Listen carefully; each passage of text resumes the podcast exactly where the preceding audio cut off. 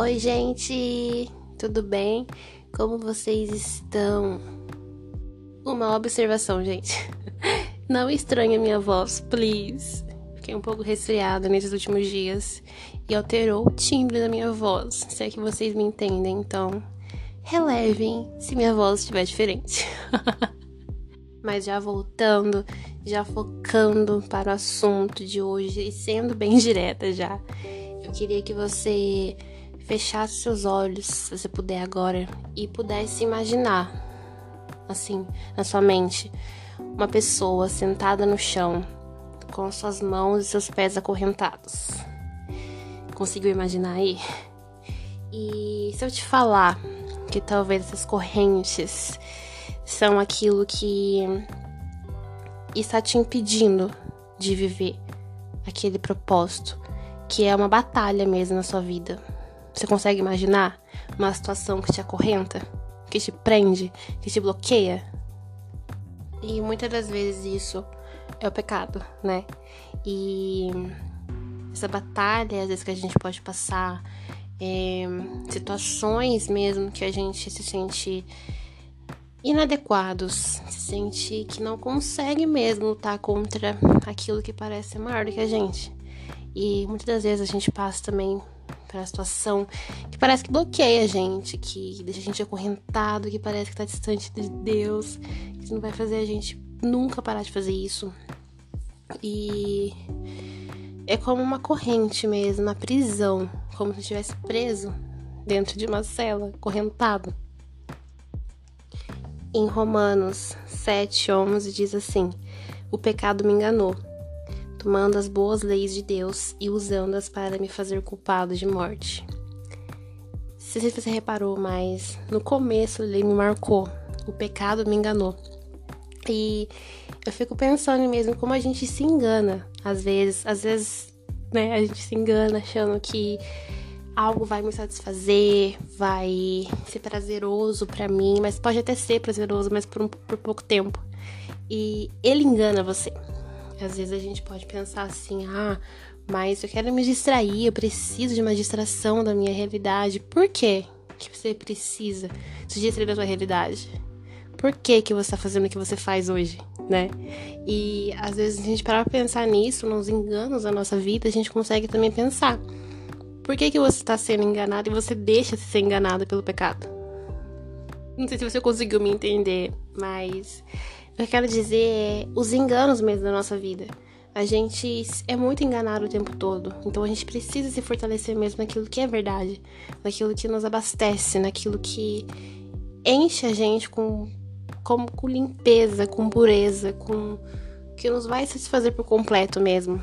Porque, como eu disse, você pode estar fazendo algo que é prazeroso por um período de tempo, mas quando vem, é um engano mesmo. Quando a gente reconhece, é um engano e foi um engano.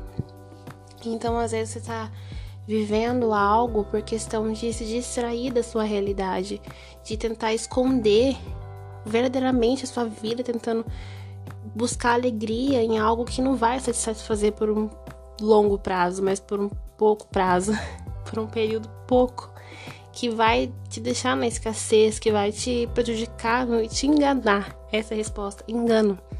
Então, reflita aí. Qual tem sido o seu refúgio? Para onde você tem escapado?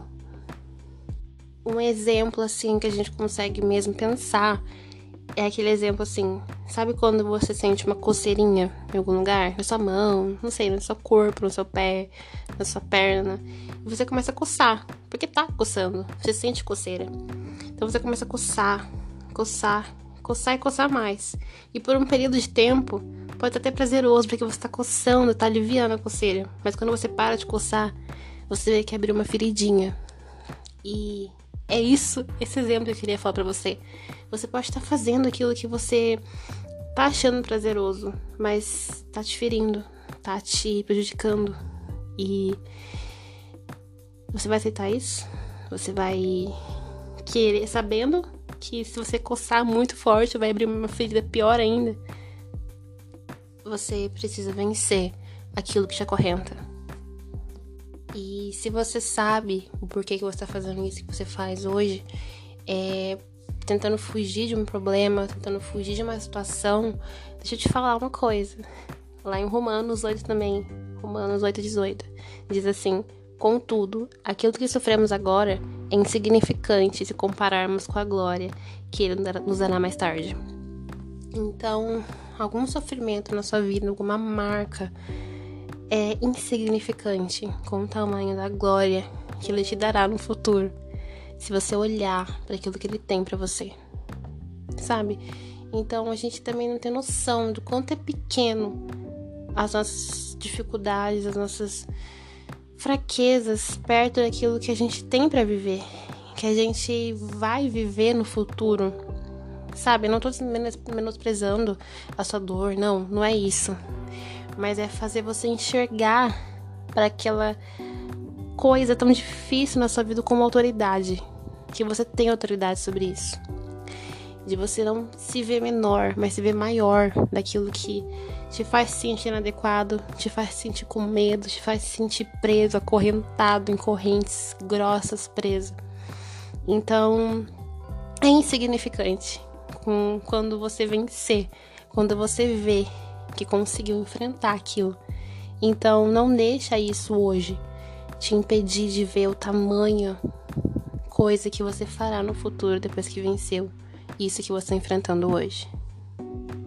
Porque dependendo do jeito que a gente olha para isso, vai fazer a gente ficar impedido de viver aquilo que a gente precisa viver, né? Que é o nosso propósito, que é o nosso chamado, que é o que a gente precisa fazer hoje. E se você, assim, realmente deixar isso impedir você de fazer aquilo que você precisa fazer, aí você tá deixando ele ter domínio sobre a sua vida, sabe? E quando a gente acha que tá maior do que a gente, a gente deixa isso controlar a nossa vida. Mas a partir do momento que a gente muda o nosso pensamento e pensa que a gente tem autoridade, isso muda. Então, realmente, vícios, é, pecado, dificuldade impede a gente de viver nosso propósito. Mas aí é a sua perspectiva. Como que você está olhando para isso? Como algo insignificante no futuro, quando você vencer? Ou como algo que vai impedir mesmo você de chegar até a vitória. É perda de tempo viver olhando para aquilo que não lhe pertence, que são as coisas mundanas. Eu queria ler com vocês uma página de um livro que, quando abri essa página, falou muito com o que a gente está falando hoje agora. E o livro é Uma Vida com Propósitos. Eu vou começar a ler aqui e depois eu vou falar assim que que, que marcou mesmo. Ó, para impedir que fiquemos muito apegados a isso, Deus nos permite sentir um número relevante de descontentamentos e desgostos na vida. Anseio que jamais serão satisfeitos desse lado da eternidade. Não somos completamente felizes porque não é para ser assim. A Terra não é o nosso lar definitivo. Fomos criados para algo muito melhor. Um peixe nunca seria feliz vivendo em terra, pois foi feito para viver na água. Uma águia jamais estaria contente se não lhe fosse permitido voar.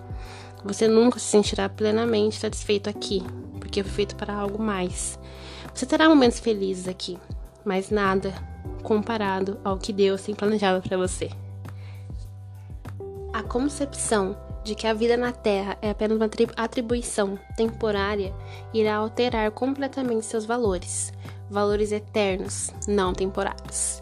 E no final desse parágrafo ele fala assim: é um erro fatal presumir que a meta de Deus para sua vida é a prosperidade material ou a fama, como define o mundo. E pensar nessa última frase que ele falou, que fama, material, que o mundo define isso como valores, tem a ver também com a gente viver pensando nisso, né? De querer fama, de querer coisas assim que são temporários, como eu falei no começo, né? São coisas temporárias que enganam a gente, que a gente acha que tá vivendo algo legal, a gente acha que é, é prazeroso, mas só por um período de tempo. Que são coisas na Terra, no mundo, que são temporárias. Amei também a questão de quando eu falo ali que o peixe não saberia viver fora d'água. E pensar realmente que a gente como exemplo de viver fora da eternidade, viver fora daquilo que não é a nossa casa, como que vai ser nossos planos para o futuro se a gente não tem esse pensamento? E você pode estar se perguntando, né? Tá, mas como mudar? Como sair disso? Como que eu posso tirar isso de mim, né? E a gente não consegue mesmo, assim, a gente com a nossa própria força. Então a gente olhando mesmo para a verdade, aquilo que é o oposto do pecado, aquilo que é o oposto do mal, digamos assim. E aquele que te deixa cheio, que te deixa limpo e completo. E é isso, sabe? É, eu acho que é isso que vai te preencher, que vai te olhar com outra perspectiva. Jesus é um dos nossos exemplos de vencer o pecado mesmo, olhando para algo muito maior, que é o nosso propósito. Ele olhava para o propósito dele e via algo muito maior do que aquele pecado. Então, a gente também deve olhar assim para nossa vida, pensando: o que, que é maior, esse pecado ou meu propósito?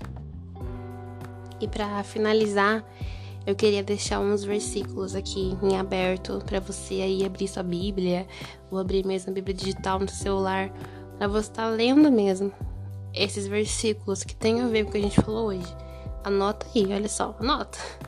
Gálatas 5:1, 2 Coríntios 3:17, João 8:32, Colossenses 1:13, João 8:36 e Romanos 8:2. E é isso, gente. Eu queria falar, conversar com vocês no dia de hoje e eu espero que tenha feito sentido para você, que você possa ser fortalecido depois de ouvir esse podcast. E você pode me seguir lá no Instagram, arroba falando com brisa. Lá tem bastante assuntos também diferentes do que a gente conversa. E é isso. Até a próxima. Tchau, tchau.